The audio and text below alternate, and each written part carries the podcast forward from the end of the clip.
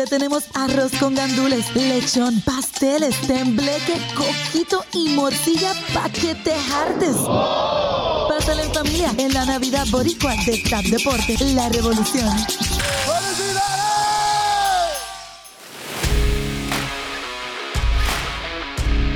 Bueno, y estamos otra vez de vuelta aquí a TAP Deportes Extra a través de Acción y las plataformas de iHeartRadio a nivel mundial con Eddie Delgado. Eddie, ¿cómo te encuentras? Saludos Manolo, saludos a ti, muy buenos días a toda esa gente linda de la ciudad central y a gente que nos escucha a través de iHeartRadio. Otro sábado más, Manolo, para hablar de lo que nos gusta a nosotros, que somos los fiebros del deporte. Oye, tercer sábado y los números siguen subiendo. Gracias a todos ustedes por el apoyo a través de las plataformas de podcast, también a través de los numeritos que siguen brindándonos de lo que viene siendo iHeartRadio. Así que gracias por seguir haciendo de Tap Deporte uno de tus favoritos. Y hoy vamos a hablar un poquito sobre lo que es la NBA, que es lo que está caliente. Primero, antes de entrar en la NBA, eh, Eddie, danos un pequeño update. Se reunieron ayer la, la Asociación de Peloteros y los dueños de equipo. ¿Hay algún update o seguimos igual? seguimos básicamente igual. La reunión ayer era para discutir algunos temas misceláneos, pero eh, lo que se espera que sea el tema grande, que es el tema económico, de cómo se van a dividir las ganancias, lo que es eh, el tema económico con los jugadores, pues eso no se ha tocado hasta el momento y se espera que se vaya a tocar en enero. Así que eh, seguimos trancados. seguimos trancados, seguimos trancados, no hay más nada que buscar ahí. Oye, Eddie, esta semana en la NBA se hizo historia. El, cuando Stephen Curry en la ciudad de Nueva York, que para mí fue el mejor escenario que pudo haber estado eh, eh, para poder hacer este récord, cuando Steph Curry anotó su triple y se convirtió en el, en el triplista. ¿Lo podemos decir de esa manera? Es una palabra real, triplista. Eso, triplero, eh, tres puntistas. Se puede decir así o se puede decir tres puntistas también. gracias por la corrección, de verdad. Gracias por la corrección. 2.974 puntos conectó eh, Stephen Curry pasándole a Ray Allen y ya le había pasado a Reggie Miller y ambos estuvieron en el Madison Square Garden en una noche histórica para lo que es la NBA y definitivamente para lo que es el fanático del baloncesto. Pero para hablar un poquito más del baloncesto de la NBA, tenemos nada más y nada menos que a Leslie Torres directamente desde Los Ángeles, nuestra beat reporter eh, que cubre a los Lakers y también cubre a los Clippers, pero su especialidad es nada más y nada menos que los Ángeles Lakers. Leslie, ¿cómo te encuentras? Hola, estoy bien. ¿Cómo están ustedes hoy? Muy bien, gracias al Señor. Aquí disfrutando de un sábado bonito aquí en Texas. Por lo menos hoy no está lloviendo en Texas. Eddie está en Puerto Rico, ha estado lloviendo y ahí mito se tiene que ir despidiendo porque se, va por un avión ya mismo. Así que, eh, pero, pero estamos bien, estamos bien. Leslie, vamos a arrancar hablando de tus Lakers. ¿Qué está pasando en los Lakers? Ahora mismo estás, estás contenta, lo sé. I can, I can feel it. Estás contenta porque llevas tres victorias consecutivas, pero estás sexto lugar con el equipazo que tienen los Lakers. ¿Qué es lo que tú crees que está sucediendo en Los Ángeles que simplemente no están funcionando o es algo que pasará de momento? Yo creo que es un poquito de todo, de verdad talk about it, you know. Ha pasado muchas cosas en esta semana, empezando con los Lakers y con los jugadores que están entrando y saliendo del Health and Safety Protocol de toda esta semana, empezando pues con LeBron James hace el comienzo del mes, pero en estos días ya se ha vuelto something crazy. Sí, está, está locado esto. Exactamente, Dwight Howard no está, he no está, Malik Monk no está, todos están en el Health and Safety Protocol. Bueno, pero uno que regresó anoche fue Russell Westbrook, que habían dicho que no iba a estar jugando, y pero de ahora de repente ya está disponible para jugar, ¿correcto? Pues digo que está loco porque no no, no iba a jugar, ahora ya está en Minnesota um, para el juego de anoche. Y luego Malik Monk también estaba listo para jugar, pero no pudo jugar para el juego de anoche. Y luego después de eso, Austin Reeves entró también al, protocolo. Espérate, espérate, espérate. Austin MVP Reeves, porque fue el que les dio la última victoria. Exactamente, ese mismo, no va a jugar. El nuevo MVP. ¿Qué tú crees de eso, Eddie? ¿Le decimos MVP a Reeves o le decimos MVP a LeBron James? ¿Qué tú crees? Hay que decirle, yo le diría clutch a Austin Reeves, que es, una escopeta que atina bien cuando va, viene en su noche buena al canasto, pero yo creo que eh, eh, con el equipo de los, de los Lakers, ¿verdad? Ya van para 30 partidos jugados, eh, pero yo creo que lo, que los ha afectado es que este equipo todavía no ha madurado y no ha tenido química, no tiene esa química de equipo eh, campeonil, que es lo que se espera de, un equipo que tiene tres superestrellas como LeBron, AD y Westbrook. Y es lo que hemos hablado hace unas semanas atrás de la continuidad. en este equipo no ha habido continuidad solamente han permanecido tres jugadores del año pasado y cuando tú tienes un equipo que el 75-80% de los jugadores pues nunca han jugado juntos y ahora le añades todo esto del del Safety and, Health Protocol de la NBA, pues se tarda más ¿verdad? el equipo en crear una química y en crear una, dinámica de, juego, de establecer juegos juntos. Eh, y eso es lo que estamos viendo, ¿verdad? Hay unos juegos que LeBron no juega, hay unos juegos donde Westbrook pues, juega mal, otros juegos AD juega mal. AD está tirando mucho de de tres puntos y no está siendo efectivo y sigue insistiendo en ese tipo de tres puntos que yo creo que deben hacerse varios ajustes, ¿verdad? Y eso le corresponde al dirigente y a los propios jugadores, ¿verdad? Gracias. En, fallando y, y cuál es su máximo para entonces tener una mejor temporada. Acabas de decir lo que yo estaba pensando, que es para mí Frank Vogel. Y no sé, Leslie, tú has estado en las canchas, tú has podido ver el body language de estos equipos, de estos jugadores. ¿Tú crees que Frank Vogel está perdiendo el equipo en cuestión del, respeto por parte de los jugadores, del respeto de la fanaticada que simplemente, oye, tiene un equipazo porque no podemos, no podemos descartar. Tienen todavía Carmelo Anthony, tienen jugadores como Trevor Ariza que sigue siendo un veterano que no está jugando ahora mismo, pero he's on his way, viene de camino. ¿Habrá perdido el camerino Frank Vogel? Yo digo que no, todavía tienen mucho hope para él y porque como no es su culpa, no ha tenido un equipo lleno que puede escoger él a decir, oh no, que sí quiero tener a estos jugadores en el equipo o cuáles a la misma vez, porque no, he's never had a full team to work with. yo creo que le dan como esta, ese benefit of the doubt para Frank pero la cosa es que sí, a veces um, como que se enojan los jugadores o la gente, los fanáticos aquí de Los Ángeles, es cuando escoge a sacar a unos jugadores, a meter a otros cuando no están teniendo un buen juego. O en esos momentos yo creo que sí. Ahí es donde tienen que tener, pues lo tienen que ver como, ¿are you doing a good job or not? Pero sí yo creo que todos todavía creen en Bogo y solo creen que porque la situación, como dijo Eddie, que no hay, no hay ritmo, no hay momentum para ellos, no pueden actuar bien. Pero ahora, ahora que menciona Vogel, mencionamos el momentum. Hay un momento dado, y Eddie, corrígeme si estoy mal, pero hubo un momento dado que se estuvo hablando de Russell Westbrook para cambiarlo durante la pasada semana e incluso al principio de esta semana. Ustedes dos siendo gerente general de estos equipos. Primero, primero vamos a dársela a Leslie, que es la que está más ahí, tiene más insight. Claro. El, Leslie, ¿tú crees que sería efectivo o, o, sería inteligente cambiar a Russell Westbrook?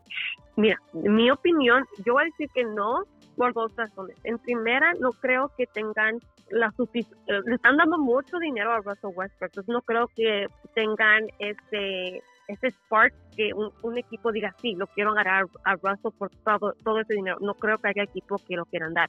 Hay rumores en Twitter que los Lakers están viendo a Ben Simmons de los 76ers, pero en sí yo no creo que los 76ers que agarren a Russ y digan que eso, es un, trade que hace sentido. Ya con los Lakers también, yo creo si va a haber un trade, va a ser más de los otros jugadores, como Austin Reeves, como Talon Horton Tucker, que antes, la temporada pasada, no estaba, no estaba on the table para que sea traded. Entonces yo creo que esos jugadores más a lo mejor si hay un trade, ellos van a ser los que más se enfoquen, pero a Russ no creo, es mucho dinero para Russ. No sé qué equipo quiera agarrar en ese contrato. Mira, Manolo, eh, yo, primero que nada, yo nunca hubiese hecho ese cambio por Russell Westbrook, nunca lo hubiese hecho. Pero ya lo tengo en el equipo y yo creo que cuando tú tienes un equipo, ¿verdad? Con, con tres superestrellas como LeBron, AD, y Russell es complicado después que tú haces todo ese esfuerzo para atraerlo y combinarlo con, con estos muchachos yo creo que es difícil verdad salir de él yo creo que por orgullo del equipo de los Lakers yo creo que Russell se va a quedar y estoy con Leslie en ese sentido tienen que chupárselo como dicen acá en Puerto Rico a, a, ese muchacho que mete el número hace muchas cosas pero cuando tú vas a las estadísticas verdad esos números y esas cosas que hace pues no realmente son eh, no se, no, se ven, ¿verdad? No se ven reflejados en victoria, no son conducentes a victoria. Pero eh, yo creo que los Lakers van a tener que sacrificar a talentos jóvenes como Horton Tucker, como otros jugadores, para entonces tratar de traer piezas de rol que puedan colaborar y que puedan engranar rápido. Esa es la clave en, todo esto, que puedan engranar rápido al juego de LeBron James y que puedan eh, ser claves, ¿verdad? De aquí a, final de la temporada y en los playoffs especialmente. En sí no están jugando mal. Ahorita yo creo que están jugando su mejor básquetbol en, desde que empezaron la temporada. Entonces, hay hay potential, hay potential. No, no, no tengo tanto miedo, pero sí tengo un poquito de miedo. bueno, definitivo, o sea, de, que hay potencial, hay potencial porque hay mucho, mucho talento, pero estamos viendo que ese talento no está engranando, como, como decimos acá en Puerto Rico, o sea, no, no está eh, eh, mezclando bien en cancha y igualmente como tú dices, ¿verdad? Eh, el, el, problema de la rotación, de cómo Bogle eh, sustituye jugadores, ¿verdad? E, él está experimentando con qué jugadores en cancha pues el equipo se ve mejor o en qué situación verdad puede sacar o meter a algún jugador y pues eso tarda verdad en lo que Bobo pues, descifra cuál es el núcleo de jugadores que él quiere para cierto tipo de momentos eh, eso pues tarda un poco de tiempo y puede desesperar un poco al equipo de los Lakers, pero sabemos que Vogel es un, dirigente campeonil. Yo, yo, te lo puedo entender, yo te puedo entender eso, pero, pero, tengo muchas expectativas cómo va a lucir Isaiah Thomas que firmó por un contrato de 10 días, esto por los protocolos del COVID, ellos tienen una excepción que pueden firmar hasta una cantidad de jugadores para poder rellenar esos espacios de roster y lo hicieron con Isaiah Thomas. Yo soy bien fanático de Isaiah Thomas y me encantaría ver que parte de esta rotación pueda incluir a un Isaiah Thomas saludable porque Isaiah Thomas jugó muy bien en, su momento dado cuando estuvo con los, con los Boston Celtics, que fue candidato a MVP en un momento dado, pero lamentablemente su lesión en la cadera lo mantuvo fuera y muchas personas no le quisieron dar esa oportunidad. Ojalá y esté el 100% para que pueda unirse y entrar a esa rotación de los Lakers y no solamente por un contrato de 10 días, porque la realidad es que quizás hasta ese Cinderella Story puede ayudar mucho al equipo de los Lakers, porque no solamente es dentro de la cancha, sino también puede volver a traer al fanático que quizás esté un poco molesto por el carrito loco de Westbrook, porque todavía hay fanáticos que no, simplemente no están contentos con lo que fue la decisión de tenerlos a ellos, pero Vamos a ver qué va a pasar en ese, en ese lado de lo que es la cancha con el equipo de Los Ángeles Lakers. Eddie, yo sé que te tienes que ir porque estás ya a punto de montarte en el avión. Eh, nosotros vamos a llamar ahora a Maca, que es de María Vidal, desde Perú, que nos va a estar hablando un poquito más sobre lo que es lo, Stephen Curry y un poco más analizando esta situación con el COVID. Regresamos en breve. Esta es la estación que tiene a Santa haciendo cardio y a los duendes en clases de zumba. Feliz Navidad y próspero año nuevo te desea la familia de TAP Deportes, la revolución. Bueno, y regresamos aquí. Ahora ya tenemos con nosotros a María Katia Vidal directamente desde Perú y estará con nosotros también Leslie Torres desde Los Ángeles. Excusamos a Eddie que ya sabemos que se tuvo que ir porque va de camino hacia el aeropuerto para regresar acá a Austin, Texas. Maca, bienvenido aquí a TAP Deportes Extra. ¿Cómo te encuentras? Hola, hola, ¿cómo están? Muy bien. Yo listísima con un montón de novedades del mundo de la NBA porque, ay señor, Ay, señor, lo que ha ocurrido esta semana. Háblame, vamos a hablar arrancando con el día histórico, el pasado martes, cuando Steph Curry conectó ese triple, el número 2974, para romper el récord en la NBA y establecerse como el, el Three Point King, como nosotros le pusimos aquí en Tap Deportes. Háblame un poquito de lo que fue esa hazaña de Steph Curry. Fue una noche muy especial. Para empezar, qué mejor escenario que el MSG, el Madison Square Garden de la ciudad de Nueva York, que es un lugar que ha visto historia. A lo largo de los años es la meca. Y no solamente es la meca del básquetbol, sino del deporte en general, porque también estamos hablando de las grandes peleas del box, ¿no? Entonces, para empezar, ¿a quiénes teníamos en ese estadio? Nada más y nada menos que a Reggie Miller y a Ray Allen. Es decir, quien fuera el número uno y quien es el actual número tres de los tripleros históricos. Entonces, desde el momento que Curry pisa esa cancha, ¿tú sabes lo que significa para él encontrarse con estos dos monstruos del baloncesto, figuras históricas, tripleros máximos? Darles el abrazo y que prácticamente le digan, lo vas a hacer, lo vas a lograr, es aquí y es ahora. Ese ya fue el boost de energía que él necesitaba pues para lograr lo que todos vimos, ¿no? Y luego llega este momento tan especial en el que empata con el primer triple, pasa la marca, el partido se detiene, ovación para Curry de, de todas partes. Pero, pero Maca, te pregunto, y, a Leslie, ¿tú crees, ustedes creen que realmente eh, Steph Curry estaba nervioso? ¿Ustedes creen que estaba nervioso? ¿O ya él, veterano de mi campaña, dos veces MVP, múltiples campeonatos, ya eso a él no le, no le da tanto... Um, no, no voy a negar que le va a dar emoción, pero quizás no se pone tan nervioso. ¿Qué ustedes creen? Leslie, dime tú primero. Yo creo que sí estaba nervioso porque el juego antes no, no anotó todo, estaba like, nervioso, no, no estaba metiendo los threes. Entonces se miraba nervioso y así no miramos a Curry. A Curry cuando juega y le entra un 3, le entra el otro, eh, he's on a road, no, no para. Sí, calienta, calienta rápido. Ajá, y luego en ese, en ese juego, antes de que um, rompiera la historia o rompiera el, record, estaban, yo creo que estaba nervioso ya después que hizo su primer 3 en el en Madison Square Garden against the Knicks. Yo creo que ahí fue donde ya se le fue los nervios y dijo que ya, one, me falta uno más, ya uno que lo va a hacer y lo metió. Maca, ¿qué tú crees? ¿Estaba nervioso? Totalmente, es más, como bien sabes, nosotros hemos venido siguiendo a Curry prácticamente toda la semana previa a la hazaña y cada vez que le preguntaban al hombre por el récord, la voz le temblaba, no era él, se reía, miraba a otro lado, entonces era evidente que no solamente él estaba nervioso, sus compañeros de equipo estaban ansiosos porque ya no veían las horas de que esto se lograra. Entonces no solamente era la presión personal de lograrlo, sino tienes la presión de tu equipo, la presión de tu entrenador, el ya, logremos eso y sigamos para adelante que nos queda mucha temporada por recorrer. Bueno, hablando de temporada por recorrer, lo primero que tenemos que saber es qué va a pasar con esto del COVID. ¿Cuántos jugadores hay actualmente en la lista del Safety Protocols de la NBA de lo del COVID? Como sesenta y pico, ¿verdad? Más o menos aquí estaba el número. Sí, ya, ya estamos caminando a los, ya estamos camino a los 70, si es que ya no pasamos los 70, pero hemos pasado de 5 por semana a de pronto en tan solo dos días 11 el día miércoles, 13 el jueves, 13 el viernes. Es decir, 5 por semana a 13 en un solo día. ¿Qué va a hacer la NBA con esto? Es insostenible.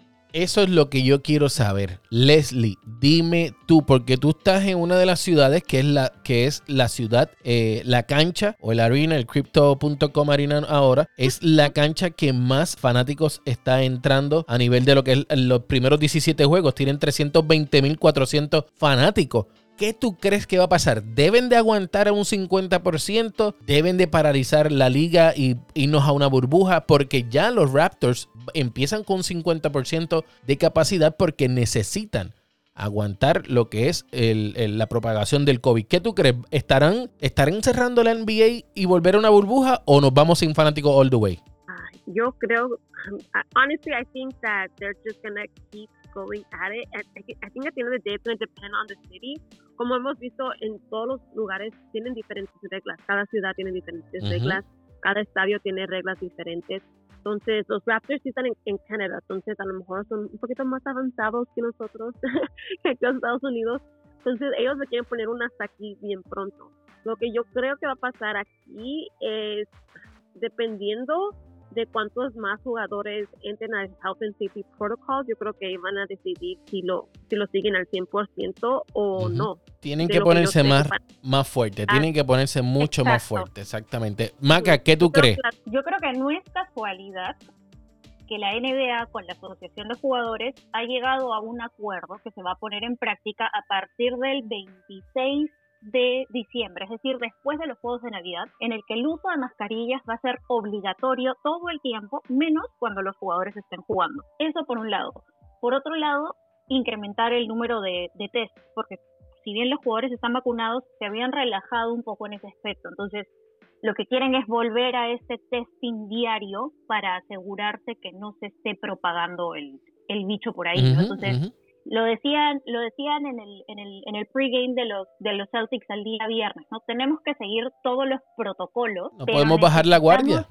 Exacto, necesitamos crear nuevos, porque no entendemos muy bien todavía cómo está funcionando esta variante. Por ahora solo sabemos que se propaga muy rápidamente, pero que no son los fanáticos el factor determinante, porque el contacto directo no es con los fans, sino de pronto es en los facilities que tienen cada uno de los equipos, en el lugar donde entrenan, de pronto salen a hacer una compra, ¿no? Entonces, no siempre ni en todos los lugares el uso de mascarilla es obligatorio. Sí, sí no, ya por lo menos acá en Texas ya eso ha bajado muchísimo el, uso de mascarilla. Puerto Rico volvió a resurgir. Esto, eh, muchas personas harían un concierto que hubo la pasada semana de Bad Bunny, donde no hubo muchos safety protocols, pero esos otros 20 pesos, nosotros no vamos a entrar ahí. Muchachas, gracias por estar con nosotros una vez más aquí en lo que viene siendo Tap Deporte Extra. Nosotros vamos a continuar hablando de todos estos temas a través de nuestras redes sociales, siempre bajo Tap Deporte, Leslie underscore TV. Así es que es la tuya, ¿verdad, Leslie? A través de Instagram. Sí. Leslie underscore TV. ¿Y la tuya, Maca, cuál es? Arroba Macatia. Como mi nombre, pero con K de kilo, ¿no? Ahí está. Macatia, ahí está. Lo puedes seguir. Y nosotros nos escucharemos el próximo sábado nuevamente aquí en Acción y en iHeartRadio. Te tenemos arroz con gandules, lechón, pasteles, tembleque, coquito y morcilla pa' que te hartes. Pásale en familia en la Navidad Boricua de TAP Deporte, la revolución. Este programa es una producción exclusiva de TAP Deportes.